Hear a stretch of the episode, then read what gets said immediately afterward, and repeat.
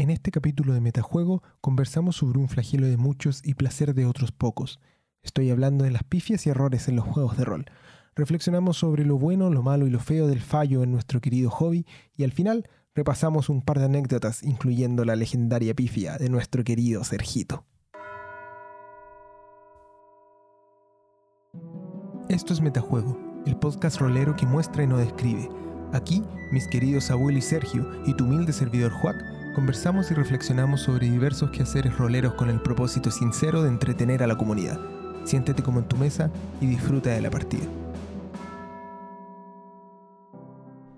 Hola a todos y a todas, estamos de vuelta en un nuevo episodio de Metajuego. Esta vez el sexto episodio. Se nos ha pasado bien rápido el, el tiempo. Se ha pasado volando. Volando, volando. Sí. Lleno de alegría el podcast. Ojo, nuestra realidad que ha sido un poco más compleja se contrapone con la felicidad que nos genera grabar esto y publicarlo y recibir el calor de nuestra querida comunidad. ¿Cómo han Lo estado, hacemos muchachos? por ustedes. Lo hacemos por usted. es real. Esperamos ser su, su lugar feliz. claro, el espacio seguro. ¿Ah? Espacio seguro. Buenísimo. 10 de 10. El, ¿Cómo han estado, muchachos? Bien, bien. Eh, tranquilo. Bueno, ayer terminé una, una campaña, la campaña de, eh, de Camelot Trigger. Opa, ¿y cómo terminó eso? Terminó Ah. bien, como eh, eh, agridulce, ¿no? Entonces la raja. Porque Bueno. es como lo, lo logramos, pero bueno, se murió mi PJ. Hizo Oh. esta escena típica, weón, de llevar como la bomba atómica, ¿cachai? Para que explote muy lejos, pero alguien la tiene que llevar, ya, eh, fui yo. Oh, fuiste, fuiste Fue Merin. Bruce Willis. Fuiste Bruce Willis en Armagedón. Exactamente. Oye, el spoil. Sí, eh, eh, por, eso, por eso no quise decir una más reciente. Es la, es la más vieja que se me ocurrió. que- Oye, pero si Juan me huevió cuando estábamos hablando del retorno del Jedi la otra vez, pues weón. Soy, Te un, cebaste. soy un defensor. Soy un defensor de Te cebaste. Sergio. No podía andar spoileando películas. Oye, No, lo- eh, mi semana, mi semana, tomando el guante de. Sergio, estuvo súper movida. Eh, que jugamos, jugamos Paleomítica el lunes con ese Tau, un tal Tau, alguien que está sus dados. Eh, el miércoles terminamos una campaña de Star Wars con mi compañero Juac. así es. Y, eh, y el día jueves, y acá voy a aprovechar de darte el paso a ti, tuvimos una sesión eh, de grabación súper bacán con nuestro amigo el loco de la cueva. Ahí más, más adelante Joaquín les dará más detalles, pero dentro de todo una semana súper movida en cuanto a horror. Y de hecho tengo, tuve partido hoy día en la mañana, tengo una partida mañana. Nunca había jugado tanto en una sola semana. güey. Un hito. Un, hit- Sí, un hito ahí al nivel justamente del loco que nos confesó la otra vez que jugaba todos los días, pues compadre. Y decía, es un, un nuevo nivel de sostenido, ojo, en el tiempo. No sé, para mí también es un récord Sí. como de jugar tanto esta semana que eh, compartimos casi todas las mesas, así que para qué lo voy a repetir. Pero, pero no, impresionante. Lo que sí voy No, a... Un soldado del rol. Un soldado, un soldado total, ahí al pie del cañón. Y vamos a hablar sobre ese soldado, sobre el señor loco de la cueva del loco, porque como dijo abuelito recién, estuvimos nosotros eh, grabando el jueves, ahora para cuando salga este capítulo ya va a estar al aire, en teoría que es el segundo capítulo de la serie de episodios sobre Tales from the Loop, los relatos, los cuentos del bucle, en donde interpretamos a tres niños, ¿cierto? Al, al más puro estilo Stranger Things. A mí me recuerda un poco a Dark también. Y estuvimos Mm, sí. ahí eh, explorando en esta área como del, del actual play, ¿cierto? Que es como esta suerte de radioteatro que para mí es bien, bien novedoso. Y ustedes nos juzgarán, nos podrán decir, lo hicieron pésimo, tal vez lo hicieron medianamente bien. Y nos contarán cómo salieron ahí las aventuras de Sam, Theo Genad y de Gabriel, que son los personajes que tuvimos. Estuvo- bueno, estuvo bueno. Yo voy a decir Estuvo esto. bueno, lo Está bien. bueno, buenísimo. Yo, Estuvo bonito también. Ahí para Sí, que, para sí, que hagan clic cuando publiquemos esto. yo, yo me entretuve, me entretuve harto. Quiero decir esto, no, no, no lo digo bajo ningún tipo de, de presión ni de cortesía, lo digo mm, honestamente. Tengo que decir una cuestión especial porque eh, nunca suelo jugar con Juac. Rara vez jugamos juntos como los dos Es jugadores. Entonces para mí eh, es entretenido, tiene un, un- un- ¿cómo se dice? Es cierto. Eh, un valor añadido. Es verdad. Con abuelo hemos tenido ya la oportunidad de compartir más, más campañas como en, en el puesto como de jugador de personaje de PJ. ¿cachai? Sí, porque les, dirijo, les dirijo siempre, tienes toda la razón. Bueno, el capítulo va a estar ahí, como dijo eh, Abuelo, va a estar en la, en la página, nosotros lo, lo vamos a colgar también. Vamos probablemente a subir una alguna um, fotito ahí a Instagram, así que ya, ya van a saber de, de lo que está pasando. Y por supuesto también lo pueden encontrar en la página de Frecuencia Rolera, que es frecuenciarolera.cl, así como en metajuego.cl, que es la nuestra, para que nos puedan escuchar. Y antes de comenzar, y y aquí algo relevante a tope, muchachos. En el capítulo anterior, vamos a hacer un recuento, Abuelo comenzó y dijo un saludo para toda la comunidad y los seguidores de Metajuegos, que este es su programa favorito. Y nos reímos, hubieron carcajadas. Hubieron carcajadas Sí. porque nuestra estima es muy baja. Pero resulta- Sí, yo quiero- que- y quiero decir, y quiero decir que no es como ese, ese, ese personaje que tú conocías del colegio que dibujaba bacán y te mostraba su dibujo y en una obra de arte después te decía, ¡ay, me quedó súper feo! No, nosotros de verdad lo creemos porque nosotros de verdad creemos que estamos haciendo algo que va creciendo de a poquito, pero somos humildes. Humilde. Sí, no es Humilde, falsa humilde. modestia. Humilde. No, Humilde. es modestia no. Es Es modestia modestia real. así a secas. Es modestia real. Así que les vamos a mandar un caluroso y cariñoso saludo a Nico Luna, que nos mandó ahí por escrito, nos dijo, ustedes son mi programa favorito. Quedamos impactados. También lo- nos lo dijo Doc Staff, lo dejó ahí en la página de él, así que lo pueden ir a ver, pueden comprobarlo, que lo que estoy diciendo es 100% real. Una mención especial la vamos a dar al loco porque dijo que éramos mm, de, su- de sus medios favoritos ahí, tibio. No se la jugó. No, no, No se la jugó. jugó como de. Lo queremos mucho, pero no se la jugó. Hay que decir las cosas. pero, pero bueno, y también yo quiero darle un saludo a todos los bots que siempre que subimos una, una foto a Instagram llegan y nos dicen, promueve tu podcast. Y tal vez algún día lo hagamos, tal vez.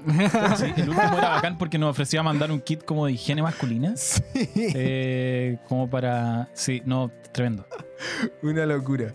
Oiga, muchachos. Oye, y cortito, antes de que pasemos, eh, Nico Luna, nuestro, el, el- nuestro fan, tenemos un fan, weón, estoy, así muy- tiene una banda, Una se llama banda. Plaga, nos mandó el Spotify, lo vamos a colgar en el, en el, En- la entrada el post del capítulo.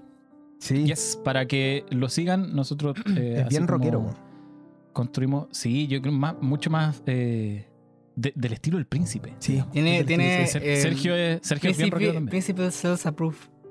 Un pico, Muy bien. No la tiene cualquiera, ¿ah?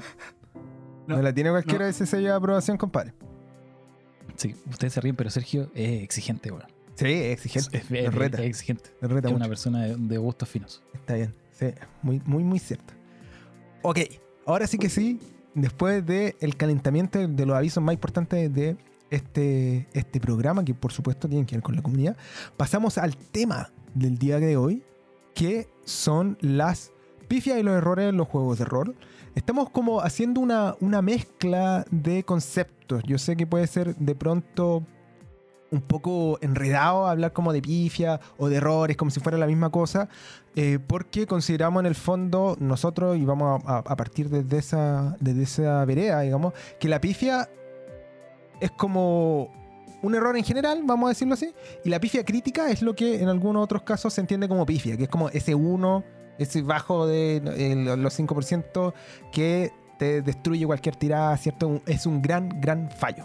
¿Ya? Entonces eso lo vamos, le vamos a decir pifia crítica y en el resto de las veces ustedes nos perdonan si confundimos y decimos por ahí una pifia como si fuese un error, ¿cierto? Vamos a tratar de hacer las distinciones eh, que convengan al caso, pero para que nos entiendan, entonces vamos, estamos haciendo esta distinción previa. Eso. Y sé que el tema de las pifias es tan, es tan cuático, ¿cachai? Es tan loco que cuando yo me metí, el escaso tiempo que tuve para em, preparar el, el- el- el programa, que al final no, no lo preparé mucho más que darle un poco de reflexión al asunto. Pero ya había escuchado el episodio anterior, pues entonces estáis listos, pues, weón.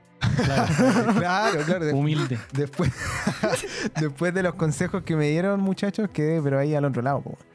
El- Ahora metí en el buscador así, lo metí en, en Instagram y lo metí en YouTube y puse pifia y roll. Hagan el ejercicio y hay un montón de canales que tienen que ver, que tienen pifia en su nombre.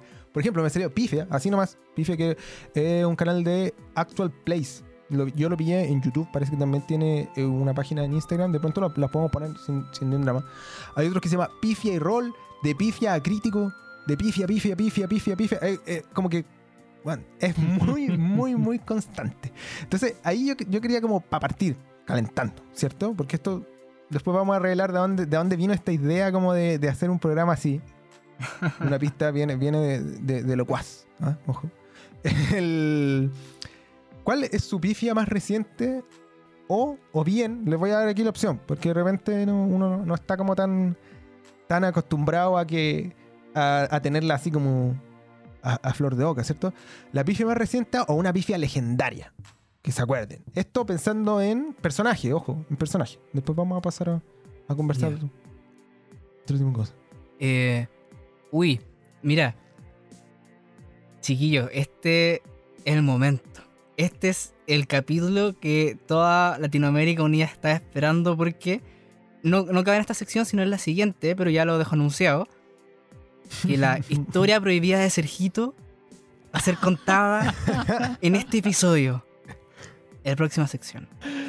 Ahora, atendiendo a la pregunta que me, que me hizo Juac, eh, hay una pifia, no, no- no sé si es muy reciente, eh, no sé si es la más legendaria tampoco, pero recordándola como que es bien eh, memorable por lo menos. Y una vez que estábamos jugando eh, la llamada de Cthulhu, estaba narrando yo mi primera, mi primera partida de la llamada de Cthulhu, y estábamos eh, jugando esta aventura de iniciación que todos juegan para partir, que es la de la casa Corbit. Eh, no sé si les suena. La he escuchado, la he escuchado Ya. por ahí. No, no la he leído Sí, nunca, pero he escuchado. De hecho, creo que lo- los niños de frecuencia rolera, los niñes de frecuencia rolera, tienen unas partidas de eso, ¿no? Puede ser. Bueno, spoilers a continuación porque aquí Oh. esto pasó en el final. En, en la casa Corbit había un vampiro, un vampiro, ¿no? O algo así, eh, que estaba en el sótano, ¿cachai?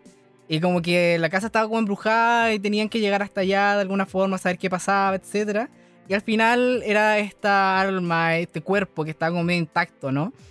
Eh, de, del, del señor Corbett, que se había vuelto un vampiro.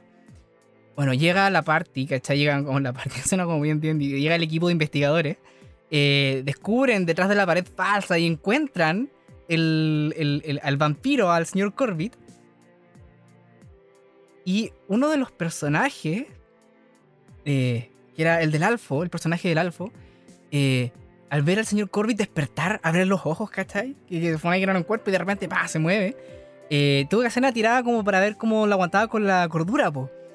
Y le fue mal, le fue pésimo y perdió, no me acuerdo, como 5 puntos de cordura, entonces como que está en un estado como alterado temporalmente. En ese estado alterado se puso como a golpear gente, así como a tirar como bastonazo alrededor. Y uno de esos bastonazos le llegó al personaje el coco y lo guanchoteó. Se lo metió Oh. y se murió ahí. Entonces, es súper peca porque ni siquiera el Coco fue el que se, pi- el que se lanzó los dados y salió mal, no, fue el Alfo, ¿cachai? Que salió la- el, falló la tirada de la cordura y, salió el Coco, eh, ¿cómo se dice? Premiado. Brutal. Perjudicado. Qué fuerte. Very fuerte. Aparte del Qué spoiler. fuerte. Aparte después, no, pero. Pero, pero, pero bueno. No, pero. mm, no, y no pensáis, Sergio, que quizás ahora, ahora, o sea, el Sergio de hoy, con más experiencia, narrando todo, quizás habrías resuelto esa situación de otra forma? Como. Como no dejando al. al. Puta, al arbitrio finalmente de otro jugador la vida de, de otro más, pues, ¿cachai? Como que. mm, Como que la pifia de uno le cayó a otro, ¿cachai? Claro, claro, claro. Eh, es que hay un tema que al final, tal vez en otro tipo de juegos lo hubiera pensado mejor, ¿cachai? Pero estábamos jugando la llamada Cthulhu, ¿cachai? Y esta, y, y ¿cómo se dice? Este tema de eh, la fragilidad de los personajes, ¿no? De, de la cercanía de la muerte, que, que está ta- una temática tan presente en este tema, no, si yo entro como a salvar el personaje y decir, bueno, te- claro, te llegó porque tiramos los dados para ver a quién le pegaba, ¿cachai? Porque estaban todos juntos en una habitación muy chica. y, Y eso fue lo. Me acuerdo que parece que también la, la tirada como de. de- como en que consistía el evento de locura salió también como un episodio viol- violento, así como de, de ataque, ¿no? Eh, tocó él nomás, ¿cachai? Y bueno, salieron los dados. Y si yo entraba a salvarlo al final, como que iba a perder el. el, el- me iba a salir como de la temática, iba a perder como eso, esos temas que se exploran en el juego. Entonces, lamentable. Era el final en todo caso, así que no fue tan terrible, no se quedó sin jugar. Y también nos dio una escena de, de, de epílogo, ¿cachai? Que fue en el funeral del personaje del Coco. Entonces, bueno, fue una desafortunado, ¿cachai? Pero algo nos aportó, de algo sirvió. Aparte que le dio mucha atención porque eh, eh, de repente, claro, se empiezan a morir los, tus compañeros de equipo y hay un vampiro, ¿no? Y tal. Eh, es un elemento a considerar, ¿no? Que, que yo creo igual contribuyó. No, no lo hubiera hecho distinto. No fue hace tanto tampoco. Mira. Mira, está bien. Está bien. Yo creo que hay veces en que uno tiene que mantener la promesa de que la muerte es la muerte. ¿Cierto? Las consecuencias en general son las consecuencias. Entonces, ahí. Yo no conozco todo, todo eso que tú mencionáis de que hay como tablas de la locura temporal que uno tira ya para saber qué tipo de locura es. No tenía idea que eso existía. Entonces, claro, ahí igual me hace sentido. Como que pasó aparentemente por varios filtros antes de llegar como Mm. al resultado más horrible que, que, te, que, que estoy contando ahora. Lo que lo Aparte, claro, le pudo haber pegado nomás, pero le pegó tanto que lo mató. y fue un solo golpe. Así que es lo que sucedió. Claro. Oye, abuelito, ¿y tú tenías alguna que te acuerdas o no? Es que lo pensé mientras, mientras hablaba Sergio y todo. Y, y an- antes, bueno, cuando estaba revisando la pauta igual. Y ¿sabéis que no, weón? Un hombre poco- afortunado. no sé si, no sé si, ¿sabéis que no sé si es tanto de fortuna o de otra cosa? Pero en primer lugar, y yo creo que ya vamos a llegar a esa parte, pero yo hace mucho tiempo que no juego juegos donde uno pueda fallar críticamente, ¿cachai? A mucho rato, mucho, mucho, mucho rato. O sea, donde, ¿me cachai? Como don- donde un, El- donde un dado le mete como una una cuestión así absolutamente desproporcionada y imprevista a la trama. ¿Cachai? Una variable Como desastrosa. Hace, hace mucho rato estamos metidos en un rollo, quizá, n- no sé si más narrativo o algo así, pero, pero algo como. y que creo que lo dije en otro programa, weón, pero donde la, la incertidumbre es, es más el otro jugador, más que el dado. Claro. Eh, así que no me acuerdo de ninguna. No me acuerdo de ningún fallo. De más que tienen que haber habido fallos críticos, así como, no sé, ca- capaz que cuando jugamos Star Wars o algo así, como, ah, estaba manejando la nave, saqué un 1. Uh, pero Filoria, po. ¿cachai? ¿Filoria es un crítico? Filoria fue un, un uno crítico, ¿verdad? Oh, se había olvidado Pero no, completo. pero no fue una pifia. Ya, contexto, les voy a dar contexto. Estábamos jugando Star Wars Saga, esto es de 20. y yo tenía, eh, Juan estaba narrando, yo tenía un personaje que era un Mon Calamari. Eh, Tiro loco Joseph. tiro loco yo.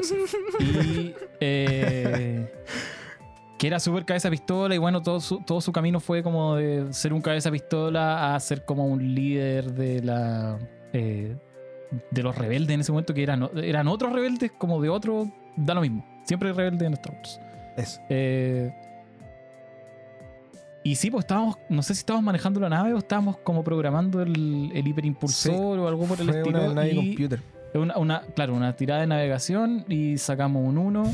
y ese 1, en vez de, de ser un 1 como vieja escuela de explota la nave y se muere todo, eh, nos tiró como a un sistema desconocido que básicamente eh, fue la excusa para que Juaco usara las reglas de crear un planeta de la web Sí. que traía el manual. Y jugamos un arco entero en Filoria y fue bacán, de hecho. Muy- Yo recuerdo que terminó como con un combate ritual mientras se no. Caían en como terminó, en llamas el palacio, ¿cachai? Eh, Filoria. Sí, se, llamaba, Filoria. se llamaba Filoria el planeta porque era un filler, po. Como que sí, el personaje no One Piece quería, en ese ir, no querían ir a ese lugar. Salió el uno, que es como te fuiste a cualquier parte y llegaron a. ¿Cómo se llama este planeta? Filoria, efectivamente. Tiramos. Era como. Habían como unos sapiens, así como hombres planta. Sí, y, y podíais generar como al azar Sí. el, el- el planeta con, unas con unas tablas. Qué locura. Pero sí, pero ¿sabéis qué? No se sintió como un Eh, pifia de pronto. no, no lo recordaba como pifia. Pero fue Pero, no lo recordaba como pifia. Qué raro la weá. ¿eh? No, pero. O sea, recordaba perfecto la historia. Me acordaba. Me acuerdo capaz que más cosas que tú de la historia. probable, pero. Pero no recordaba que había partido con una pifia. Sí, sé que vamos, Mira tú. vamos a volver sobre ese tema, que tiene que ver con cómo lidiamos con, la, con, con las pifias, así como qué implica una pifia o un error de un personaje. Eh, El, yo voy a ser súper cortito. Mm, Tampoco recuerdo uno mío, o así como que yo haber sacado un uno. Recuerdo éxitos, éxitos críticos, así como guau, guau, todo, así el público enloquece y tal. El, pero quiero decir que este lunes, jugando justamente Palio Mythic, tiré yo creo que unos 50 dados y no me salió ni un 6. Ningún 6, ninguno. Ninguno, lo que soy es testigo. altamente improbable. Y lo que significó que, como en ese juego solo hay éxito cuando uno saca 6, no, no tuve ningún éxito en toda la partida. Hice por lo menos unas 10 tiradas, yo creo. Así que no fue, no fue como una bifia específica, fue como una bifia prolongada. Casi mi personaje casi se muere de hambre. Así. Y, y con justicia. Yo no me sentí ni. Yo voy a dar, me voy a dar el trabajo porque como, como jugamos por Discord, está el, está el historial de todas las del tiradas. historial de la tirada. Vamos a, vamos a, sacar la el- cuenta. vamos a sacar la cuenta y la vamos a poner en el resumen del capítulo de cuántas, pif- cuántas pifias sacó Juan ese Mucho uno, ningún 6. Horrible. ningún seis. Pero bueno, muchachos, ahora. Este, mira, no- nos llevamos un montón de rato hablando de como las pifias, porque eso, eso es lo que generan al final las pifias, como momentos de los que uno se acuerda, más para bien o para mal, digamos, y que quedan pegados ahí. Pero esta es la pregunta con la que quiero como continuar. ¿Cómo lidiamos con las pifias? Ya no solo las pifias, los errores también, de los personajes. ¿Cachai? Eh, cuando uno quiere hacer algo con un personaje y falla. Siendo ese Mm. fallo puede ser un fallo miserable, sí, total, una pifia crítica, o simplemente un fallo. ¿Cachai? Como Claro. ahí, ahí llegando al punto y, y, en el fondo, ¿qué es lo que implica un error para ustedes? Particularmente me interesa saberlo de cuando están jugando. Cuando están jugando. Sergito, te veo ahí con cara de, de- de pensador. ¿Qué? Reflexionando, así es. Reflexión. A ver. mm, yo creo que. Oye, me preguntaste qué, qué son las pifias, qué son los errores. Pues entonces, bueno, como que estoy pensando en toda mi vida. A ver. el, eh, eh, que, bueno, básicamente es cuando intentas hacer algo con tu personaje, ¿no? Que tu personaje haga algo, tiene una intención declarada, ¿no? En, en su... eh, eh, dentro de la ficción, de la narrativa, y falla la implementación. Eso, eso, eso es lo que yo entendería como el error. La pifia, Claro, claro. Pero la pregunta es, cuando tú te das cuenta que te pasa eso, y como tú querés Ya. mucho, obviamente tú querés, bueno, no siempre, Ah, ahora, ¿cómo lidiamos con tener eso, no? éxito. ¿Cómo lidiáis con eso? Ya. ¿Cómo, cómo? Yo creo que Hay que ser súper criterioso, especialmente si son momentos muy relevantes, muy cruciales, a lo mejor demasiado importantes para, para un personaje, ¿cachai? Eh, hay que moderarlo, no, no, no, no podemos llegar a un punto en que la pifia como que pueda cambiarte demasiado el, el, el, el- el destino como de un personaje, porque de repente puede ser frustrante, ¿no? Para los jugadores. Eh, por ejemplo, si ya tú me dices que nos pasamos, no sé, por dos sesiones como haciendo personajes, ¿cachai? Y como que tenemos eh, mucho background y tenemos todo muy relacionado, todo muy bien armado y quizá morir en la sesión 1, ¿cachai? Por una trampa. ¡Ah! no, está como muy complejo eso, ¿cachai? La flecha. Eh, yo trataría de ver la pifia y en general como los errores, esta, como esta filosofía del fail forward, como caer para adelante, ¿no? Que de repente eh, buscarle... eh, o sea, los errores pasan, ¿cachai? Entonces las complicaciones pueden aparecer, pero que al final eso como que sea algo que aporte a la trama, que aporte a la historia, que aporte al juego, en vez de algo que lo obstaculice simplemente y niegue, niegue finalmente eh, una acción, ¿cachai? Importante o no importante, o simplemente una acción pretendida, ¿no? En, ese sentido es como un poco salir de él. Hago mi tirada de lo que sea, habilidad, quizás, o lo que fuese. Y no me dio y, y, y fallaste. Y listo. Eso. Y listo, Claro. todo. Sí, toca que que- fome. Que, Sí. venga. ¡Qué que el fome! Sí. No, claro, sí, sí, eh, es- eso es como, yo creo que es como, no- no sé si equipararlo al fail forward, pero al menos es como un germen, ¿cierto? Como hacer que, que el error tenga un sentido, más allá como, como de el fallo, ¿cachai? El, el fallo mismo, como trataste de subirte un árbol, fallaste, no te subiste. Eh, mm, no se mueve, no se mueve la historia. No se mueve la historia. Abuelito, ¿tú cómo, cómo li- lidias con eso? ¿Cómo- ¿Qué, qué es el fallo ¿Como para ti? jugador Claro, o como, como jugador, como jugador? Como jugador. Uh, ya, mira, es que hay que hay que meterle perilla a esta weá, como siempre. Siempre, Adelante. siempre va a haber un, un dial, ¿cachai? Una perilla que tú vayas a manejar. Depende del juego y depende, depende de lo que estés jugando. Depende del sistema, depende de un montón de cosas. Entonces, eh, primero, sí, Sergio tiene razón. Es mucho más interesante con esto de lograr las cosas con un costo en vez de fallar. ¿Cachai? ¿Por qué? Porque efectivamente, y esto me pasó probablemente por inexperiencia, tanto uno dirigiendo como, como jugando, cuando eres más chico, eh, todo lo que pasaba para adelante en la cabeza del narrador o en, o en, o en lo que iba a pasar como en la, en la escena, ¿cachai? Dependía de que la gente pasara una tirada de percepción y no la pasaba nadie. Entonces, eh, freno de mano, ¿cachai? Se le metía el freno de mano a la narrativa y era como, oh chuta, ya, busquemos alguna excusa para poder tirar de nuevo, porque todo el mundo estaba absolutamente claro de que algo iba a pasar, que tenía que pasar esa tirada para que la cuestión pase, ¿cachai? Eso es tan así que se... Y pregúntenle a cualquier persona que haya jugado, no sé, desde 3.5 para atrás, pregúntenle a cualquier persona cuál es la skill más importante de- del juego, ¿cachai? Todos te van a decir percepción o, o- o investigación o el equivalente, porque están acostumbrados a que la historia esté detrás de estas puertas que abrís solo con éxitos, ¿cachai? Entonces, eh, y claro, pues si no tenía éxito, no se abre la puerta. Y que así, en muchos casos, nada, el- la partida paraba, ¿cachai? Tirar hasta que Y- salga el éxito. como les digo, así como buscar una excusa para poder tirar de nuevo, ¿cachai? Eh, ahora, juegos más modernos meten. Le, le meten al jugador una caja de herramientas para poder él determinar si la tirada va a ser exitosa o no, ¿cachai? Lo que estamos jugando hoy día en la mañana que se llama. eh, ¿Cómo se llama? Sharp Swords. and- Eso. Sharp Swords and Sinister Spells, Sinister que es un OSR derivado de Black Hack, parece. Eh, en ese tenéis herramientas, ¿cachai? Tenéis herramientas para forzar el, el éxito, aunque, Mm. aunque los dados te digan que no lo, que no lo lograste, ¿cachai? Y hay algunos juegos, Entonces, abuelo, que, eso. eh, que incluso se hacen cargo específicamente de hecho. Por ejemplo, el rastro de Cthulhu, Trail of Cthulhu, también parte de la premisa de que los investigadores son como gente competente que van a encontrar ¿no? las pistas que están buscando. ¿Cachai? Que el avanzar en la historia no va a depender como de la tirada como de arqueología o de percepción, ¿no? Sino eh, cómo van a interpretar ¿no? esta, esta, esta información que van a encontrar. Y no el tema como de encontrarlo. Que eh, eh, es súper interesante. Claro, Yo no lo conozco en detalle, el- pero es muy interesante. Claro, porque la narrativa que están tratando de emular es una narrativa en la que los personajes son competentes y hacen cosas, como Tintín, ¿cachai? Tú a Tintín no te lo imagináis como tirando un dado para abrir una puerta, fallando y que se acabe el capítulo, ¿cachai? Valiendo Burger.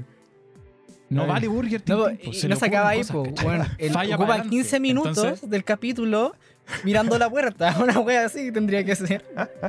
claro, en cambio no, pues, acá tú podés- en, en los juegos más, más modernos tenías esta, esta idea que mencionaba Sergio del fail forward, que eh, está cuestionado el, el concepto de fail forward porque se lo robaron como de la autoayuda y no significa lo mismo. Entonces, si lo buscáis, eh, buscáis Ah, fail mira. forward como en Google, que No la. ¿Cachai?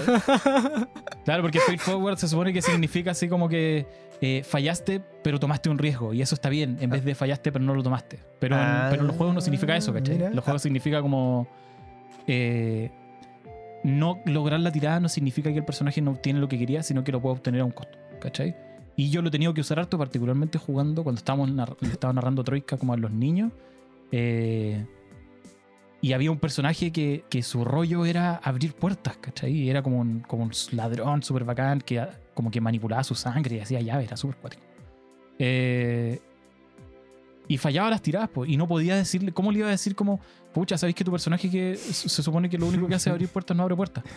No, pues, ¿cachai? ¿Qué hace? Abre la puerta, pero pasa otra cosa. No sé, llegan los Stormtroopers, ¿cachai? Como suena una alarma. Pues ese tipo de costos que eh, no le.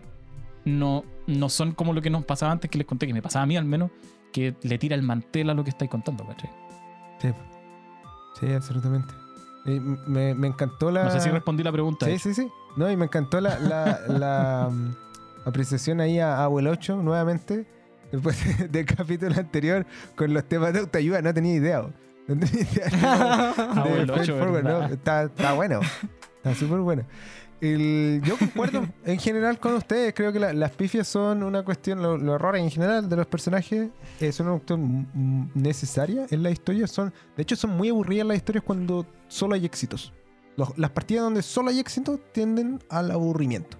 Salvo que sean como de rail, rail rodeadas, ¿cachai? Como planificadas de, de punta a cabo por, el, por el, el narrador, ¿cachai? Y en este caso un narrador, porque te narra una historia y tú estás como metido en esa historia en, en- en determinadas partes. En cuyo caso, como que nada, probablemente te vaya a entretener porque la historia va a asumir que de alguna u otra manera, como decía un poco el, el abuelo, eh, tenéis que pasar determinadas tiradas, ¿cachai? Para lograrlo. Entonces va- vaya a estar en ese sub y baja igual. Pero en, en cuyo caso, yo particularmente, salvo casos muy particulares, el, me aburro un poco con esa partida. La verdad. Entonces, como que necesito ahí, ahí el fallo. Alimentarme un poco del fallo. Ahora, por favor, señores DAO, no, no me hagan de nuevo lo mismo que, que todo sea fallo, porque sería irse un poco al otro extremo. Pero, pero sí. Es que eh, al menos lo que, lo que pasó, y con esto voy a, voy a avanzar. El, el juego de Palemiti, que es como esta aventura de, de piedra y hechicería, ¿cierto? Que es como de- del, del mundo paleolítico, como de la de piedra. Se supone que es un- una vida difícil para tu personaje. Y yo justamente sentí eso. No sé si particularmente gracias a los dados o no, pero era como la sensación que me quedó. Era jugar una cuestión distinta, era otra atmósfera. Y no era así como opresiva como, como lo que conversábamos en, en el capítulo de, de miedo, ¿cachai? O particularmente opresiva. Pero sí era como el mundo, así el ambiente me va a matar. ¿Cachai? En Mm. particular nuestro personaje estábamos como jugando en una sequía. El- entonces no había mucho recurso de alimentos ni agua. Entonces había que hacer como tiradas para recolectar, ca- cazadores recolectores, jajaja. Efectivamente de eso, de eso se trataba, habían tiradas. Y el... Claro. Entonces no todos los días tenías la comida asegurada. Y el sistema se, se preocupa de hacerte sentir eso. Yo creo que a mí al menos me lo hizo sentir muy, muy bien. Así como me, me sacó de, de los juegos normales y me llevó como a este lugar. No sé si a propósito de los horrores, tal vez sí, tal vez no, de las pifias de los dados. Pero el sistema es implacable, es súper difícil de, de, de tener éxito, encuentro. Y de pronto es por eso. O sea, porque se supone que vayas a fallar más de lo que, de lo que fallaría en un juego de otro tipo, ¿cachai? En un juego heroico de repente, qué sé yo. Pero aquí yo vine, voy a colgar de lo que acabo de decir eh, sobre los juegos heroicos. El, porque en los juegos heroicos o en los juegos cuando tú llegas, lle- llega un momento específico en donde la mecánica te convierte en un personaje muy poderoso, ¿cierto? Con mucha agencia, ya como en el mundo, desde ser un superhéroe hasta, no sé, llegar a niveles altos en, en- en algún sistema de 20, ¿cachai? Hasta gastarse muchos puntos en, no sé, WOD o lo que fuese. Em, ¿Qué les parecen a ustedes las pifias críticas, en este caso, el 1, ¿cierto? Ese, el, el, el 1 en un D20, por ejemplo, o cuando uno saca más pifias que éxito en, en, en WoD o qué sé yo. La pifia en el fondo automática frente a un personaje que se supone que está capacitado para que no, tener, no tenga pifia automática. Entonces te- tenemos como al Mm. guerrero legendario, ¿cachai? Saca el 1 y falla igual. Ya. ¿Qué opinan? de Tengo dos cosas. Number one. Eh, yo creo que al final los dados y el tema como de la aleatoriedad, ¿cachai? Es un factor que enriquece, ¿no? De cierta forma a los juegos de rol y le da un elemento adicional que con la pura narrativa, ¿cachai? O, o, las, o sin las reglas, ¿cachai? Finalmente lo diferencia, ¿no? De contar historias, sentarnos a contar historias con- entre todos, ¿no? Sin embargo, hay que tener prudencia también porque tampoco puede hacer que una tirada de dados nos haga perder como la verosimilitud del mundo. ¿Cachai? Entonces, si por esta pifia van a ocurrir cosas que tú sabes que no, no van a ocurrir, ¿cachai? Digamos que no te la creí, en el fondo no te la compráis. Le hace un daño al juego, encuentro yo. Le, le está haciendo un daño como una sesión. Y, y- y segundo, eh, el number two. eh, eh, También dice una cosa, dice una cosa en el fondo, eh, el tema como, dice algo de tu mesa, o, o eh, claro, sí, el tema de que tus jugadores, perdón, de tus, tus personajes superpoderosos, ¿cachai? No puedan tener como pifias, ¿cachai? O, o, o- no se puedan comprar todas las pifias, ¿no? Eh, porque a lo mejor está faltando como desafiar a los personajes justamente donde no son fuertes, ¿cachai?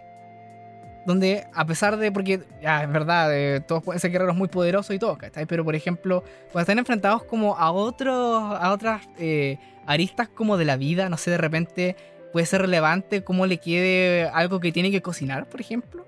No sé, ¿cachai? Es Una pifia ahí bueno. es verosímil y es interesante. Es interesante ojo. y es creíble. Eh, ojo, porque aquí estamos, estamos hablando, yo estoy de acuerdo pero estamos hablando de el super mega guerrero que se enfrenta a un goblin, po. Ah, ya. Eh, Ya, bueno, me salí, pues. Lo, siento, chiquillo. Eh, claro, entonces ahí me tengo el number one, pues. La verosimilitud en el fondo de La verosimilitud, efectivamente. Hay sistemas que, que privilegian eso, en el fondo, y que dicen como derechamente ha terminado, no sé, po, eh, artista, ya sea marcial o no, no le vaya a ganar con un personaje que no tenga al menos tal o cual rasgo. ¿Cachai? Yo recuerdo que el, el juego de Canción de Hielo y Fuego de Green Ronin era así.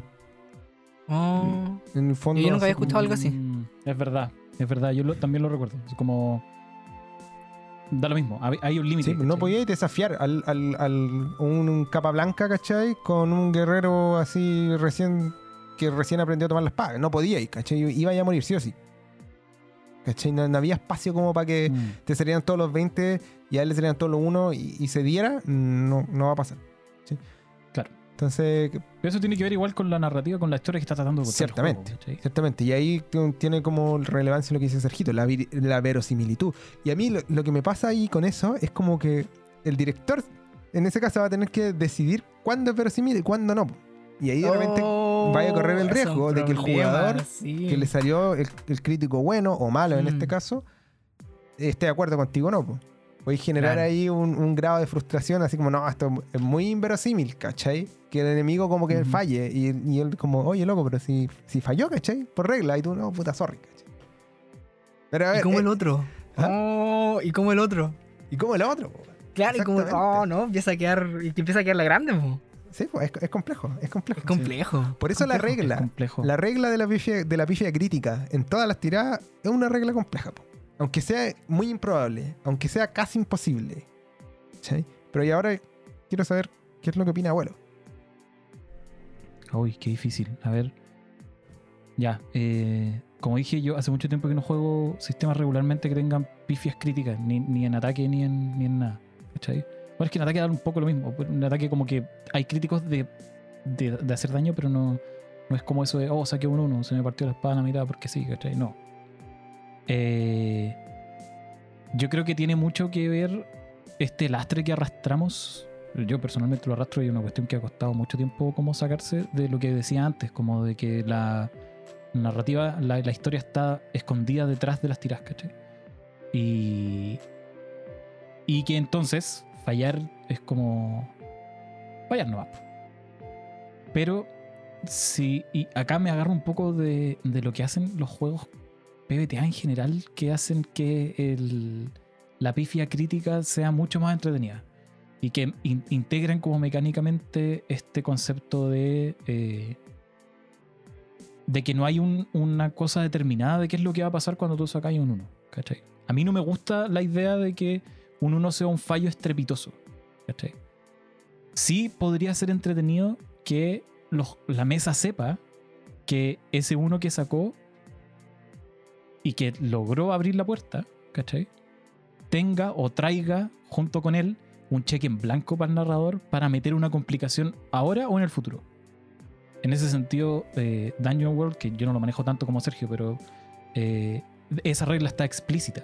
¿cachai? Como Piensa no, detrás de las si, si cortinas. alguien falló, no, que, no les digáis al tiro cómo se equivocaron. Mm. Si alguien sacó una pifia crítica, guárdate ese cheque y cóbralo. Cóbralo cuando la narrativa sea bacán, cuando sea el momento de cobrarlo y estén como en un punto así máximo de tensión como de la historia. Y de ahí les decís, ¿te acordáis cuando sacaste un uno? ¡Pah! ¿cachai? Eh, yo creo que eso es mucho más, es mucho más interesante eh, como, como mecanismo. A mí sí me molesta un poco que el caso, este caso paradigmático del, del guerrero super bacán con el Goblin y que saca un uno y se muere, ¿cachai? Yo creo que porque, no, no solo porque es. eh, no solo porque es poco verosímil, sino que porque es aburrido, ¿cachai? Eh, ahora, ¿cómo lo transformáis en algo divertido? No necesariamente tenéis que sacar la pifia crítica del sistema, sino que simplemente tenéis que interpretarla de una forma que sea menos estricta, ¿cachai? De una forma que no sea, no pudiste abrir la puerta narrativa que desbloqueaba lo que venía, ¿cachai? Entonces, si sacaste un 1, eh, puede ser que mataste al Goblin igual nomás, pero pasa algo más. Y ese algo más no tiene que ver con el Goblin, tiene que ver con eh, lo que está pasando alrededor, ¿cachai? Eh, no sé, pueden ser mil, mil millones de cosas que, pueden, que se te pueden ocurrir a partir de ese punto, ¿cachai? No era un goblin, era un niño disfrazado, no te diste cuenta, ¿cachai? Qué oscuro. Por ejemplo. Oscuro, Oscuro. ¿cachai? O, Oscuro. eh, o, o ese tipo de, o ese tipo de pifias, ¿cachai? Como... ah, mm, o meterle mayonesa a la cuestión. Es tomar un que no poco sea tan- el tema que decís del cheque en blanco al final. O sea, traducir eh, la pifia a un castigo, digamos. Un castigo que no necesariamente va a tener que ver con la tirada que generó esa pifia. ¿Cierto? O sea, más que un castigo, una, com- una complicación que sea realmente como... A eso me refiero con castigo. Ah, una- ya. una Sí, que no sé si complicación, castigo es la palabra, sino que una complicación, ¿cachai? Porque, porque si, lo, si lo ponís como castigo, capaz que el castigo más fácil sería que el tipo no logre la tirada. Pero si es una complicación, algo como que en vez de quitarle momentum a la rueda, le meta más momentum a la rueda, ¿cachai? Que siga avanzando para adelante. Entonces, eh, sacó un 1, perfecto, logra lo que quiere hacer, pero además mm, le metí el nitro de Toreto, ¿cachai? Y, y, y- y lo, tení- lo- y lo metís a una dirección a la que nadie quería que se fuera, ¿cachai? Claro. ¿Por qué? Porque desde ese, desde ese fallo, o desde esa como... No, no, no voy a decir castigo, pero desde esa circunstancia como problemática, el resto de los jugadores empiezan a hacer acciones significativas también, ¿cachai? Todos empiezan a hacer acciones significativas porque hay una crisis y entonces de pronto todo se vuelve como de alto interés, ¿cachai? Y los, como dicen los gringos, los stakes son súper altos, ¿cachai? Porque ya como que se te desbalanceó todo, no sé. Sí. No, sí. Yo creo que va a depender del juego igual también, ojo. Y no, del- y esto del no es una- grupo, po. no es una receta, va a depender del juego, del grupo, de Mm. las expectativas, de lo que hayáis conversado, de lo que estés tratando de contar. ¿cachai? Oye, pregunta. Pregunta. Déjalo ahí. sí, Entonces, la discusión de la pifia crítica, para ustedes, ¿qué piensan?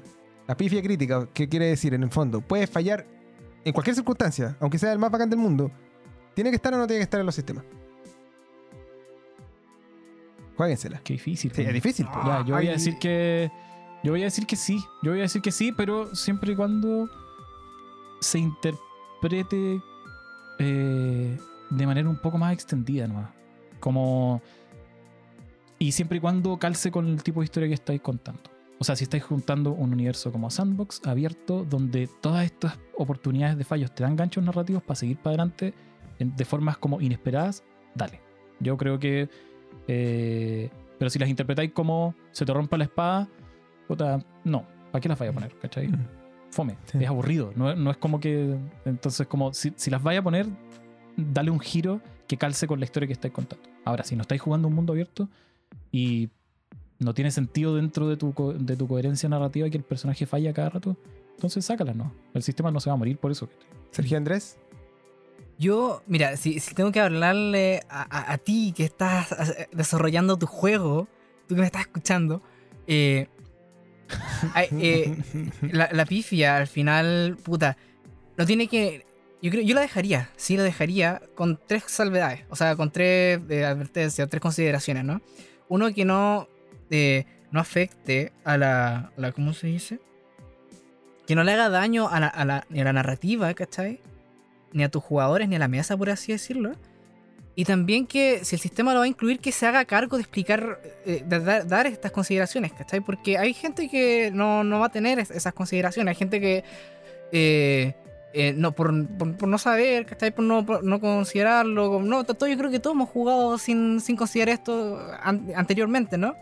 No va a tener esta. eh, esta edición que es súper importante para aplicarlo, porque si no, claro, nos empezamos a arriesgar a, a- a hacerle un perjuicio finalmente a- al juego, ya sea en la ficción o ya sea eh, en cuanto a sus participantes. Entonces sí, pero con, con bemoles. Exactamente. Mira, Claro. yo creo, Con- Sí, pero haciéndose cargo de esta discusión. discusión finalmente, ¿no? claro. No dejarlo ahí, ¿cachai? Como una especie de, Sí. de- sí, sí, de, sí, sí, de bomba, ¿no? Hay que hacerse cargo en el fondo. Sí, Claro. puta, Yo estoy medianamente de acuerdo con los dos. No me voy a extender por una cosa de tiempo. El- yo también creo que debe haber una pifia grande, digamos, un error particularmente especial, porque creo que hay una, un- una faceta adrenalínica, que es una cuestión muy biológica a la hora de jugar, Mm. cuando salen, cuando ocurren estas pifias. Yo el punto es cada cuánto tienen que pasar. ¿Cachai? Como que, que te pueda pasar siempre, no. ¿Cachai? Que esté, todas las tiradas como que vengan envueltas con la posibilidad de un, no solo un fallo, un fallo crítico, no. ¿Cachai? Pero si el sistema tiene la capacidad de modularlo para determinados momentos, de pronto cuando se suben los, los niveles como de la apuesta, al final, como creo que, que un poco lo que mencionaba abuelo, ¿no?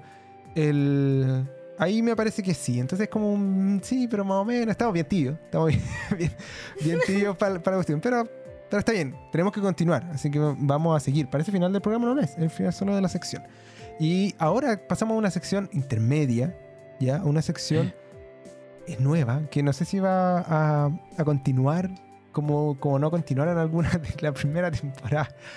Pero que eh, esta semana hicimos unas preguntas eh, en el Instagram, que es como un poco nuestra red principal de contactarnos con la gente que, para que sepan, es arroba metajuego y ahí nos van a pillar como sin nada más, na- nada, nada más letras, solo arroba metajuego en Instagram. Y estamos subiendo historia y qué sé yo constantemente. Y en una historia preguntamos qué cosas podrían, si es que tienen alguna duda, algún comentario, nos salieron comentarios buena onda, muy cariñosos. Y también nos hicieron dos preguntas. La primera es rápida, se las voy a hacer aquí y ahora. Voy a revelar a quién le hizo esta, esta, pregunta. Fue Sebastián. ¿eh? Sebastián Tau. Nos preguntó y me dijo que no sabía más encima quién. No era, no era solo un palo blanco. ¿Cuál es el juego favorito de cada uno de los panelistas? Sergio Andrés, ¿cuál es tu juego favorito? Mi juego favorito, hoy no sé si tengo juego favorito. Mi juego de cabecera es Dungeon World, pero yo creo que soy como medio fan de Fate. No lo juego, eh, no lo juego casi. Bueno, estamos jugando Camelot Trigger, pero como que tampoco me gusta como tanto jugarlo, pero como que aparece alguien dijo, dice que está jugando Fate y es como buena, buena, bacán, buena onda, buena onda. Sí, pero mi juego de Fanático cabecera es total. Dungeon World. Dun- Dungeon World. Mundo de calabozos. World. Mundo de calabozos. Mundo de calabozos. Oye, abuelo. Real. Yo no tengo juegos favoritos en general. No tengo nada favorito en general. Todo va mutando. Siempre, siempre que me hacen esta pregunta yo respondo de la misma forma. Es un poco, es un poco aburrido y puede sonar un poco cobarde, pero eh, nunca tengo nada Pero favorito. ahora, Siempre es como por etapas. Entonces, era- hoy mi, mi juego Hoy. favorito es Troika. Hoy, Ya. ¿cachai? Hace cuatro años era, no sé, leyendo los Sí, obvio, sí. Y, y va, y, y va, y va cambiando. Va cambiando. ¿cachai? No, entonces no, no, no soy de. Yo, yo- No soy de gustos tan fieles. yo sé la respuesta de quiero Juan. decir. A ver. Séptimo mar. Séptimo mar. Efectivamente. Ah. Séptimo mar. No puedo deshacerme de séptimo mar. Diría como que, que- diría que es como una cierta relación tóxica, no lo es. Séptimo mar en la raja, jueguenlo, es muy bacán, me hace muy feliz, me hace muy feliz pensar en el juego, cáchate. Como que yo digo, séptimo mar, oh wow, puta qué buena aventura. Ni siquiera sé si tenía como campañas tan súper mega exitosas, como que tú digas, oh no, sí, la mejor campaña del mundo, que generalmente uno le pregunta a un rolero y dice, no, wow, la mejor campaña del mundo, la que jugué ayer. ¿Cachai? No, a mí no me pasa eso. No me pasa ni siquiera con mi juego favorito. Pero Séptimo Mar es, es realmente mi debilidad. Puta, me gusta mucho. Me encanta. Y al contrario de gran parte de los ñoños que les gustaba Séptimo Mar primera edición, a mí me gusta desde primera edición. Eh, segunda edición me gusta Caleta. Me gusta más que primera edición, de hecho. En lo narrativo, en la parte como del, mundo, del setting, y en el sistema también. Tiene varios, un montón de problemas. Pero, pero lo- como que he aprendido a entenderlo con el tiempo a través de fallos justamente. Ya. Y puta, encuentro que es muy, muy interesante y muy, muy Me saqué un entretenido. 7, po. Me ¿Te saqué un sacaste 7. ¿Te sacaste un Me saqué un 7? siete. Pero quiero saber si te vas a sacar un Qué 7 grande. con esta que nos dejó otra pregunta. Que mira, ahora estaba buscando en el Instagram y maldito Instagram nos borró como la pregunta exacta, así que la voy a tener que interpretar. Y una, es es una pregunta que venía así como, como con chanfle, ¿ah? era como compleja. Oye, pero espérate, yo creo- estoy casi seguro que tenemos la foto de la pregunta en alguna parte. No sé si tenemos la foto, pero la voy a hacer sí, tenemos no, la foto. no sé si tenemos tanto tiempo. Eh, búsquenlo ustedes por mientras, voy a rellenar. ¿Ya? El, porque esta pregunta la mandó el Pablo de eh, que la bruma es el Nick en Frecuencia Rolera, que es quien tiene el podcast de Pastas Roleros. ¿no? Voy a anotarlo en mi, en, mi, en mi cuadernito que estoy anotando todas las cosas para que no se nos olviden, porque de repente se nos olvidan. Se viene el link. Se viene Link. Se viene Link, que también es un, un podcast de Actual Play y que como la cueva del loco están todos alojados ahí en, en frecuencia rolera. ¿Encontraron la pregunta exacta o no? Aquí la tengo.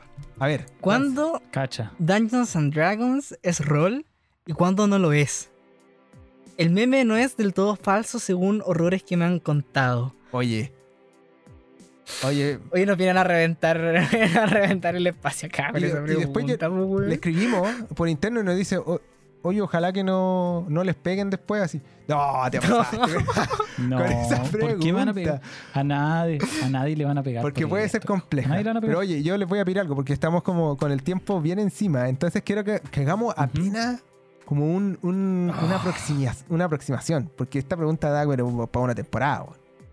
¿Cierto? Ese meme que Sí, todo el mundo en ha encontrado, la gente pelea al respecto. No, de idea es rol, no, no es rol, no es bla, bla, bla. La gente se enoja. Yo he visto gente muy enojada al respecto. Me, me causa gracia a mí.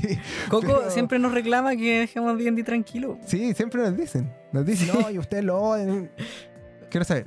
Voy a, voy a hacer la pregunta que tiene que responder al menos gran parte de la pregunta, abuela. Hazte cargo, abuelo. Tienes que hacerte cargo. No, pero mira. Esta venía con nombre. que, eh, Venía teledirigida. Ustedes han. He sido mal. Me han sacado contexto. No, te estás echando mandra. Me han sacado contexto en general. eh, como dice Joaquín, yo tengo serios reparos con, con el juego. Eh, este no es uno de ellos, creo yo. No sé si. Por, por dos razones. Una, eh, me parece complejo como hacer una definición de juego de rol donde no entre calabozo. Porque independiente de que, de que no tenga como reglas que apoyen como el, el, el roleplaying en general, igual tiene, pero son más chicas, especialmente en quinta que tiene más. Eh, hay otros juegos que también son de rol y que no tienen, ¿cachai? Los OSR en general tampoco tienen reglas de apoyo al roleplaying. Y nadie, nadie dice que no son juegos de rol, ¿cachai? Entonces, eh, yo no sé si deja, eh, si en general eh, no es un juego ¿cachai? Yo creo que sí lo es. Ahora, ahora. Eh, ¿Puede volverse un juego de mesa? Sí, puede volverse un juego de mesa. Y, y eso tiene que ver con, con la forma en la que finalmente alguien lo narre. Si tú podéis tú podéis narrar, eh, te va a costar, ¿cachai? Y va a llegar un momento en el que quizás el, el juego va a empezar a pelearte de vuelta si tratáis de narrar algo como muy político, de mucha intriga o muy narrativo o lo que sea, ¿cachai? Pero, pero se puede, ¿cachai? Absolutamente se puede. No va a ser óptimo, pero se puede. Y eh, sí puede salir mal cuando estructuráis el juego mucho a partir de los encuentros, ¿cachai? Y, y claro, pues el juego finalmente, el rol se transforma como en una introducción y en un epílogo de una pelea que duró tres horas, ¿cachai? Claro. Y esa parte, ahí, ahí yo creo que sí es súper posible como quitarle la parte, la parte como más rolera. Y, y dejar de contar una historia. Y simplemente jugar el juego táctico de, de miniaturas de. no sé, Claro. Mira, ¿cachai? yo voy, voy a, Así que eso. voy a adherir en gran parte a las palabras de, de abuelo. El, ve- veo a ahí con duda. Estamos con el tiempo así, eh, pero es que es la que más. Ya, ok, va- vamos a pasar, vamos a, a continuar. El- yo creo que vamos a... un- Esto da para una pregunta específica. Esto puede ser respondido en largo Sí. en, en alguna discusión en sobre algún momento. ¿qué es el rol? En algún momento. parte 1 de 1000. Sí, sí, sí, señor. En, eh, en algún momento vamos a hacer esa parte 1 de mil. Yo quiero hacer esa promesa de metajuego y vamos a conversar un capítulo entero de cuáles son nuestros asuntos con el juego más popular del mundo, de rol, por Ah, ya, supuesto. No sé cuándo lo vamos a hacer, no sé si no voy a prometer que lo vamos a hacer ahora en esta temporada, pero tarde o temprano, tarde o temprano va a llegar ese momento. Así que esperamos haber dado al menos, yo creo que estuvo bien, ¿ah? como en el escaso tiempo que teníamos, estuvo bien. Y aquí, mira, estoy viendo los minutos, estamos así, pero sobre la hora nos súper sobreextendimos, ¿cachai? Hablando de las pifias y qué sé yo, venía todo un bloque completo. Yo les voy a pedir permiso a ustedes, queridos amigos, para aprovechar esa, esa pifia horrible que nos pegamos del tiempo, porque yo igual, y voy, voy a decirlo así nomás, va a salir al aire. Se supone que ahora íbamos a hablar como de errores que cometían los jugadores y tal. Ciertamente no vamos a alcanzar a desarrollar el tema, pero yo quiero escuchar la historia de Sergito. Quiero escuchar la historia del príncipe porque lleva mucho tiempo prometiéndola y creo que ahora Vamos a reemplazar el, El- bloque 2 por la historia de el Sergio. bloque completo va a ser la historia de Sergio. El micrófono es suyo, maestro. La descripción es, de Sergio. Esto, esto es como la, la- ¿Cómo se dice? Si esto fuera un capítulo de Dragon Ball Z, tendría este título, así como con el spoiler: Sergio es destruido. una, una, una wea así. Sergito es destruido. Voluntariamente. Voluntariamente. Eh, sí, no, es que esta historia. Uf. Esta, lo que, el bloque que venía era de la pifia de los pifias de los jugadores y no de los personajes, ¿cachai? Esta fue una pifia de Sergito. No sé si fue, a lo mejor fue culpa mía. Probablemente sí. Mi reflexión final es que es culpa mía. Eh, eh, Es, culpa mía finalmente cómo sucedieron las cosas. Eh, tengo que advertir que esta historia tiene es súper ordinaria.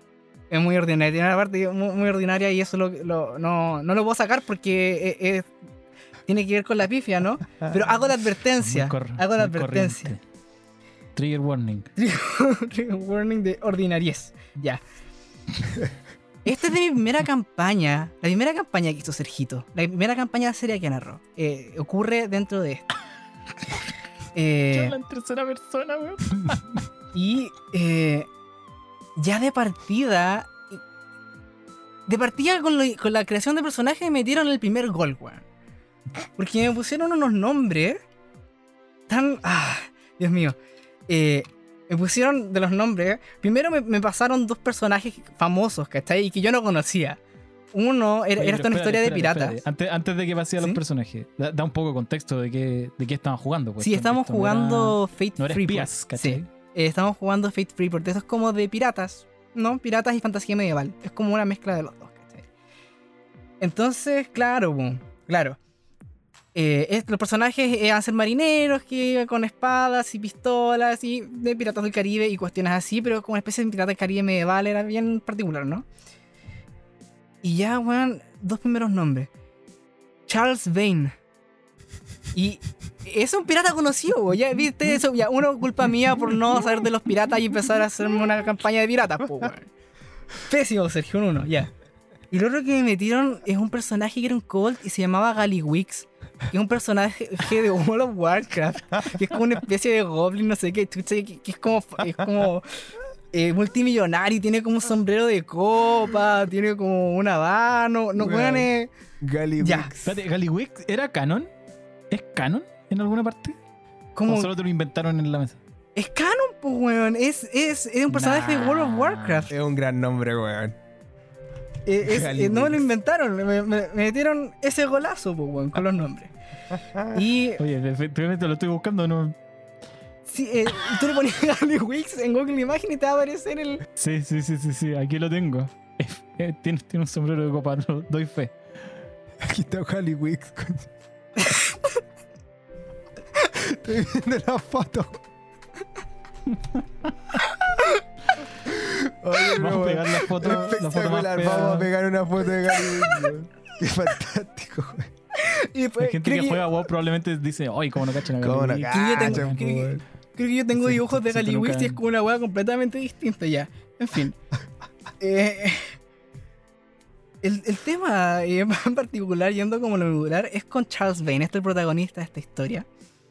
Que eh, era este pirata, ¿no? Era un pirata, efectivamente. También era un pirata en la, en, en- en la partida de rol, ¿cachai? Eh, y este pirata tenía un barco, que era el Ranger. Que ahí también me metieron un rogolazo, porque el mismo nombre del barco que tenía Charles Vane de, de la, del canon de otra parte, ¿cachai? De Black Sails, eso es. Un poco- De Black Sails, sí, pero poco- ese es como, es como un pirata tradicional, por así decirlo, que es ficticio, pero es tradicional. Sí, Sí, como Barba Negras. Sí, una cuestión así. Ah, eco, eco, eco, eco. Ya.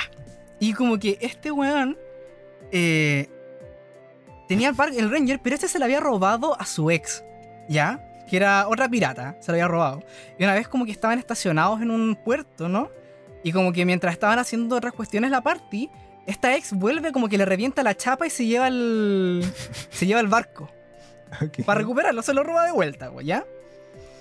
Y los chicos van, se meten a otro barco y como que le dan la casa, lo alcanzan, recuperan el barco. Y cuando lo recuperan el barco, cuando recuperan el barco, efectivamente, como que le dan un bote a, a- a la, a la ex de Charles Bane, ¿cachai? Eh, y sus otros tripulantes, ¿no? Su séquito. eh, para que se vayan, ¿no? Para que se vayan. y mientras estaban yendo, la parte como que se miran y dicen, oye, ¿y si le, y si, y si le, le disparamos un cañonazo y los matamos? Y, yo como, ya, sí, matémoslo. Bueno, le dispararon el cañonazo a, a este bote que- como de emergencia para que, que los mujeres como que están yéndose nomás para la, para la bahía, ¿no? Ya, y, y se los pitearon con un cañonazo. Horrible. Horrible, mo, qué feo. Me había parecido súper feo, la verdad. Pero bueno. Era también En una una decisión previa a las herramientas de sí. seguridad. todo. Eh, el tema es que después Charles Vane, ¿no? Se entera de que eh, había tenido una hija con su, con su ex, ¿no? Se llama Alfred, creo. Eh, había tenido una hija, una, claro, una hija de Charles Vane y este weón se entera después de que había matado a la mamá. ¿Cacha? Y bueno, eh, como que se tiene que hacer cargo de la niña y tienen que cuidarlo, etc.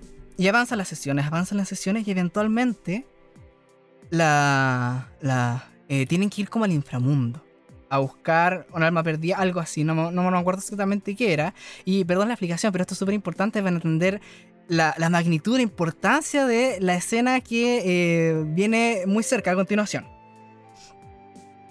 Bueno, ¿y qué pasa? Lo esperable, ¿no? Había, había como una promesa narrativa de que esto tenía que suceder si se metían al inframundo. Las almas de sus enemigos vienen a vengarse por ellos. Se metieron, en su- se metieron en la boca del lobo, básicamente. Entonces, claro, en medio como de su travesía a través como de este inframundo, eh, son alcanzados por este- lo- los espíritus vengativos de la ex en este caso y de sus seguidores. Y eventualmente, estamos, como estamos jugando Fate, se hizo un conflicto, ¿cachai? Y estos lo- lo- los chicos la vieron negra y tuvieron que conceder. Tuvieron que conceder el conflicto. Para, lo- para los que no sepan, cortito, cuando concedes el conflicto en Fate, eh, lo que pasa es que como que negocias la salida. Pierdes, ¿cachai? Definitivamente eh, eh, pierdes la pelea, ¿no? Pero puedes negociar un poquito para que no salgáis tan para atrás, para que no, no, no, no sea tan gravoso, ¿no? Entonces, yo le di, Charles Vane, que está, está el Mati, ¿no? Y le digo, Mati, Charles Vane, eh, eh, está por morirse, están por llevar su alma, ¿cachai? Y quedarse por aquí en el inframundo. Y, es tu ex, ¿no? Pero ella te dice lo siguiente. Dice, te voy a perdonar. Te voy a perdonar. La vida dejaré que todos ustedes se vayan de vuelta. Si es que cuidas de nuestra hija y que no tenga una vida igual a nosotros. Que, que sea una mejor persona, ¿no? Porque eran piratas, entonces tenía ese rollo, ¿no? Y, y, había como música emotiva. eh, había un momento, había una escena súper intensa, súper intensa, porque habíamos jugado harto, ¿cachai? Habían como emociones metidas, y yo estaba en un momento como de intimidad con el Mati, en intimidad rolera, así como nos mirábamos a los ojos, ¿cachai? Interpretando así como, ya, pero eh, esto, eh, tienes que cuidar a nuestra hija, y el Mati me miraba así como atento, porque tampoco se quería morir, entonces había mucho en juego. Y, como que le dice esto, te he cuidado a nuestra hija y te dejo ir. Y Charles Vane dice ya. Y para sellar el pacto, ¿no? La Al- Alfred, su ex, le dice, muy bien, entonces es una promesa. Y sale un weón y dice, la de chuparte el pico debajo de la mesa. Y todos se No. empezaron a reír, weón. No. Y se fue todo al carajo. Pero, todos pero- cagados de la risa. Hasta el Mati, todo. Bueno, no voy a decir los nombres de los, de, los- de- de- de los, de los culpables de esta situación en realidad, ¿cachai? Para que no les vayan a quemar la casa, ¿no? Pero. Qué feo. Pero- Oye, vamos a tener Sí. que ponerle explícita al capítulo, solo por eso, ¿ah? Sí, sí. Yo dije que este era una ordinaria terrible. Ahora es chistoso, weón. Ahora es muy chistoso, pero. Oh, Yo lo pasé mal. Hice picado calista, Yo weón. recuerdo además que puta, es, es horrible, weón. Es como lo peor que, que te puede pasar, así como que construir todo el momentum para que te lo Sí. voten así como de la peor manera. Sí, y, y no fue solo esa escena, como te dije, son el, venía como de sesiones No, anteriores. weón, Y fue, fue. Pero ¿sabes que Eh. Lo que me pasa es que. Y esto es lo que yo he recordado, weón. Y, y de la vez que lo contaste a nosotros, que más encima de esta campaña es la campaña para la que tú compusiste la canción de la primera temporada de Metajuego. Exactamente. Yo esa... Así es. Es es muy triste porque po- esa, esa, esa, esa campaña, como era la primera, yo me esforcé mucho. Me esforcé mucho en hacerlo bien. Buscaba en video en YouTube cómo ser el mejor Game Master, weón. Les hice un opening, le grabé una canción. un opening. Le grabé una canción que es la que se escucha Una al final de los. Nadie lo escucha porque nadie llega hasta el final de los episodios de, de Metajuego, pero está como el- el- toda la salida, ya es esa canción, la que estaba en el intro de la. Eh, me decía Juan de la temporada pasada. No sé si será muy, no sé si será muy duro subirla para que la escuche la gente. Veremos que podemos someterlo a votación. Sí, puede ser. No, no sé si lo voy a subir, pero bueno. Eh, ¿Cómo se dice? Claro, y yo preparaba, entonces como que, pucha, yo, yo, yo- y aparte que estaba muy contento porque estaba logrando esta, este momento especial, que está en una escena emotiva. Y no, y sucede esta cuestión, es como, no, no sé, es como, como que me tiraran el pastelazo en la cara, una cuestión. Oye, Me, sentía como cuando te ponen como la nariz de payaso, ya, así ese, ese era yo, weón. Ese era yo. No, espectacular, weón. Sí. Oye, ¿y qué, esa- Oye, qué es pero del- algo murió, algo murió contigo esa Sí, noche. Algo, algo dentro de ti ca- Yo cagó a preguntar siempre, ¿no? eso, ¿qué, qué es del Mati ahora? No, pero el Mati no tiene nada que ver el Mati. El Mati yo no es una víctima, así como. ¿Ah? ¿Siguió o no Mati no. Según yo no he jugado. Jugamos después de eso. Hemos jugado harto con Mati. Eh, eh, ¿Cómo se dice? Eh, así que actualmente no. No, generalmente yo le narraba a Mati, ¿cachai? Como que eso era su relación con el rol, era como a través de mí, ¿no? Eh, entonces, pues como no era narrado, ¿cachai? No estaba narrando. Conteniendo de decir mucho Sí. albures, amigo mío. No, pero Matías, Matías se portó un 7. Matías se portó un 7 nomás. Bueno, también se. se- eh, también sufrió con, conmigo como esa parte, yo creo, porque también estábamos como metidos en esto. Pero calma, ¿fue Eh, él o no pero- fue él el que dijo? No, pues no fue él. No, yo pensé que él había sido, weón. Ah. Yo pensé que él había sido, weón. Juega. Fue otro, fue otro. Pero ¿por qué? ¿Por qué? Eh, Ese humor, humor de... y al final yo creo que la, la pifia. Gracias, Patagual. La pifia fue mía, yo encuentro al final. Porque el- el- en realidad como que éramos, eran todos novatos, incluso yo, ¿cachai? Eh, y en ese sentido, eh, no, no, no, no sé si era mi responsabilidad transmitirles o no, ¿cachai? Eh, pero era importante que supieran, yo creo que no eran conscientes como de todo el trabajo y la preparación que había detrás de cada partida, ¿cachai? Y detrás de la campaña entera. Entonces, eh, no tenía la conciencia de repente esta persona que, que, que desencadenó toda esta situación de eh, cómo, está, cómo le hacía daño a la mesa, ¿cachai? Quizás cómo le hacía daño a mí, puede ser un poco. Tal vez me hizo daño, tal vez. Eh, pero al final, claro, yo, si hubiera, si me, si me dijera, si pudiera hablar con Sergito de ese momento, ¿cachai? Eh, le diría como, eh, son novatos, no necesitáis cu- la cuestión, porque yo quería hacer la cuestión más bacán del mundo para ellos, ¿cachai?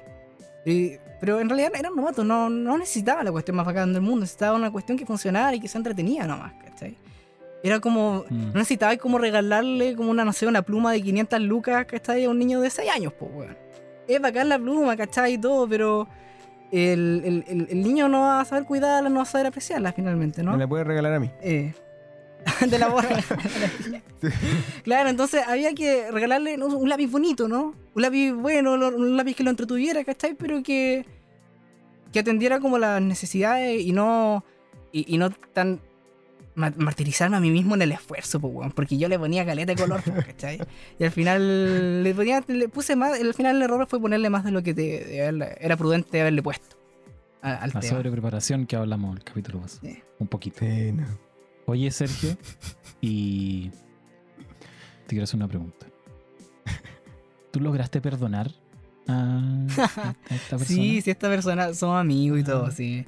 Sí, como te digo, yo, yo o sea, al final que es una cuestión como de, de novatos nomás, ¿cachai? Sí, Porque de hecho, no sé si eh, jugamos muy poco rol y lo que jugaba era conmigo, ¿cachai? También esta persona, entonces... eh, no, no le puedo echar la culpa por eso. No, no le puedo echar la culpa por eso. No, no le tengo como resentimiento Sí. ni nada. Estoy- Es la situación nomás que es como penca, ¿no? Eh, o que es chistosa ahora. Sergio. Es chistosa ahora. Eh, no, fue como más bien penca como para atrás. De- Y al final, Dale. No es lo mismo decir una promesa metajuego que una metajuego promesa. Al menos ese aprendizaje no, bueno, Sí, o sí. Ya, ya, ya sé, hay algunas palabras con las que no puedes terminar la frase. Eso- eso Que- es un gran aprendizaje. po. ¿Qué te- Sí, sí, sí. Ya basta de albures. Basta de albures. Sí. Basta de Oye, como, albures. como prometimos, nos pasamos caleta. Este capítulo está súper largo, sin, sin querer. Ya vamos arriba de la hora. Y ahora sí, vamos, vamos a terminar. Lo quiero agradecerte, Sergito, por exponer esta historia, que además es una historia media legendaria, porque venimos desde la primera temporada. Había una promesa al respecto. Y se Había una cumplió. promesa al Sí, respecto. había Y una se promesa. cumplió. Y se cumplió. Había una promesa que Fue cumplida. Un Yo 7. tengo la certeza hoy de que eh, en las mesas en las que juego, si alguien dijera eso, o muy poca gente o nadie se reiría Sí. y todos me mirarían con Sí. cara de ¿qué te pasa, weón? Sí, Es como, sí, ¿qué- ta- ta- ¿Estás bien? Sí. ¿Quién te hizo tanto daño? Sí, pero oye, Eh, oye, yo quiero ahora preguntarle justamente eso. Si, si han sufrido mucho con las pifias en particular. Pero no, lo que quiero saber en verdad es cuáles van a ser sus comentarios al cierre, amigos. A mí me encantaría seguir conversando, pero el no, no podemos porque se nos acabó, se nos acabó el tiempo y voy a tener que preguntarle. Y, además, les voy a poner aún más presión. Voy a poner en mi cronómetro que tengo aquí, para que no nos extengamos, extendamos todavía más, nos vamos a dar dos minutos. Nada más. Nada menos. Dos minutos. Y le vamos a decir, Ya. doctor, ¿cuáles son sus reflexiones finales? ¿Quién parte? Abuelo, parte tú. Yo parto. Ok. Mis reflexiones finales son. Chucha, weón. Eh, fallen. Yo creo que esa, vamos, vamos, a, vamos a llegar a esa conclusión. Eh, no lo alcancé a mencionar antes, pero lo voy a mencionar ahora. Eh, fallar es entretenido. Cuando dejáis de estar en la mecánica mental de que le tenéis que ganar al sistema y que tenéis que ganar el juego y empiezas a apreciar todo este, este ju- juguito dramático de, darte el espacio para que tu personaje no lo logre a la primera. Em, nada, todo se vuelve mucho más entretenido. Al menos para mí. En mi experiencia, las historias salen mejor. Porque las victorias después se sienten más como. más ganadas. No sé si. Más merecidas. Más merecidas, sí, más merecidas. Más merecidas. Porque. Nada, pues, o sea, no digo que esté mal, pero es, es divertido como el tira y afloja de, de pronto, incluso si tenéis la oportunidad y si incluso si el sistema te deja como apretar la tirada y, y lograr un fallo como con alguna meta meta recurso o alguna cosa así extraña de, no sé, gástate un X y vas a pasar tu tirada. De pronto jueguen el fallo y vean qué pasa. En, en mi, en mi experiencia ha funcionado bien y ha generado como como historias más bacanas. Eso sí, antes de terminar, ojo con el grupo. Hay grupos que no son tan buenos para jugar con fallos. ¿Cachai? Hay, hay gente que, que efectivamente, eh, no sé si viene de algún ti- estilo de juego anterior o algo así, pero eh, todo va a depender del grupo y del fiato que tengan. Hay gente que aguanta más que los otros jugadores fallen y hay gente que aguanta menos que los otros jugadores fallen. Entonces la idea es conocerse o por último conversarlo antes para que no se generen roces innecesarios. Eso es, abracen las pifias, son parte de, de ustedes, en su corazón. Mira, muy bien. Sí. Dos minutos con cinco segundos. Un 7. Oh, yo lo hubiera Me cortado. pasé- me un pasé, 7 te voy a poner. No, no, no, Me ¿Lo, vamos a cortar o no, Sergito? Príncipe, ¿qué dice usted? Yo se lo voy a cortar. No, no, va, dos minutos se lo corto. Oye, ya. Dos minutos para ti, Sergito. Desde ahora, Ya. ya. A ver. Yo voy a decir que fallen también. Pero fallen como personas, no como jugadores. Yo. Finalmente. No sé si es, tan cierto esto de lo que. eh, lo, lo- lo- lo que no te mata te hace más fuerte, ¿no? Pero por lo menos en esta situación yo aprendí mucho. Aprendí mucho en esta primera travesía, ¿no? En las campañas de los juegos de rol y de, narrar un juego de rol, ¿no? eh, eh, en un proyecto tan ambicioso como en una campaña, como no acuerdo, eran como 10 sesiones. Eh, aprendí mucho a pesar de... Lo, lo pasé mal igual, ¿cachai? Finalmente lo pasé mal porque eh, me preparé mucho, no, no sentía tanto feedback, ¿no? Era como medio frustrante, pero hoy en día tengo unos chicos que son preciosos, weón. Que son preciosos y todo lo que aprendí durante su tiempo se lo puedo regalar a ellos también, ¿cachai? Y es algo que va a acompañar a mí un conocimiento que no me lo van a quitar. Y, y que lo, lo voy, a, lo va a ver conmigo, ¿no? ¿Cachai? Todo lo que he eh, en todas las mesas que narre. Eh, entonces, vamos, lo importante al final es como sacar las lecciones correctas de aquellas cosas en las que nos equivocamos, donde caímos, para no tropezarnos dos veces con la misma piedra, o para dar pasos más seguros y incluso- más largos. Eso. Oiga, pero. que No, no llegamos ni al minuto y medio. Estamos, pero. inspirados en un minuto y medio. Un- Mira, abuelo, te regalo mis 30 segundos, weón. Para que, Para que no para, te- para que no te corten la... Que no te- No es como que se lo hayan gastado discutiendo si me iban a cortar o no, pero bueno. Pero bueno. Bueno, oye, entonces me quedan a mí mis últimos cinco minutos como habíamos acordado. El- no, solo dos minutos, chiquillos. Y Lo que, yo, lo que yo voy a decir a partir de ahora es que voy a complementar lo que dicen ustedes. Y quiero decir que en los relatos, al menos en los que yo disfruto, el fallo siempre, siempre es una cuestión fundamental y muy, muy entretenida. Si uno ve una película cualquiera, una serie cualquiera, los personajes fallan constantemente porque tienen que estar en esta eh, sub y baja, ¿cierto? Como emoción en esta suerte de montaña rusa que se produce solo a partir del fallo, la pifia y luego, por supuesto, el éxito. ¿Ah? Aunque hay juegos en los que ciertamente fallar continuamente y terminar fallando puede ser una opción, sin duda. Yo creo que eh, hay que darse un espacio para explorarlo.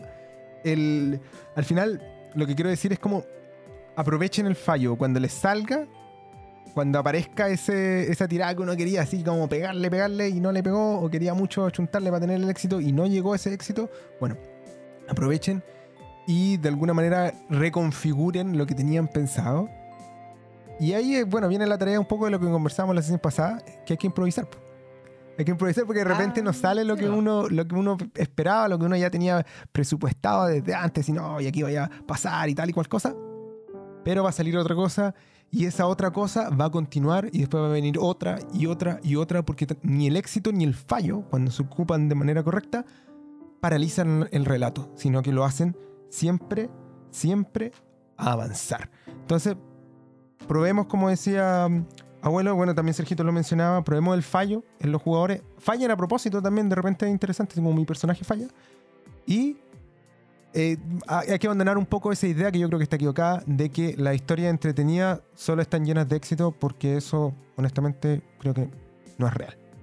Y con eso, Nunca ha sido así. Estuve, estuve en ver dos minutos para que nos podamos despedir, muchachos, en este capítulo sexto de Metajuegos. Los dejamos a todos invitados nuevamente a nuestra red metajuego.cl y también nuevamente pasamos el aviso de que nos puedan escuchar si quieren saber cómo efectivamente abrazamos los fallos o no en una partida que jugamos en la Cueva del Loco, que pueden encontrar tanto en nuestra página como en la de frecuenciarolera.cl. Y con eso, muchachos, nos despedimos. Que tengan una gran semana. Ustedes nos sabrán perdonar por este fallo que fue extendernos tanto en el tiempo. les, damos, les mandamos un gran abrazo, un cariñoso El saludo invitado fantasma. y que estén muy Que estén bien, chicos. Chiques. Hasta la Saludos- saludos a próxima. Adiós. Adiós. Muchas gracias por quedarte a escuchar este capítulo de Metajuego. Si lo disfrutaste, ayúdanos a compartirlo con la comunidad rolera. Recuerden que pueden contactarnos y hacernos preguntas en Instagram, Facebook y nuestra página web metajuego.cl, donde podrán encontrar además noticias y el material completo de nuestros capítulos. Y si quedaste con gusto a poco, puedes encontrar todos nuestros episodios en Spotify, Evox y Anchor. Cuídate y nos vemos la próxima semana.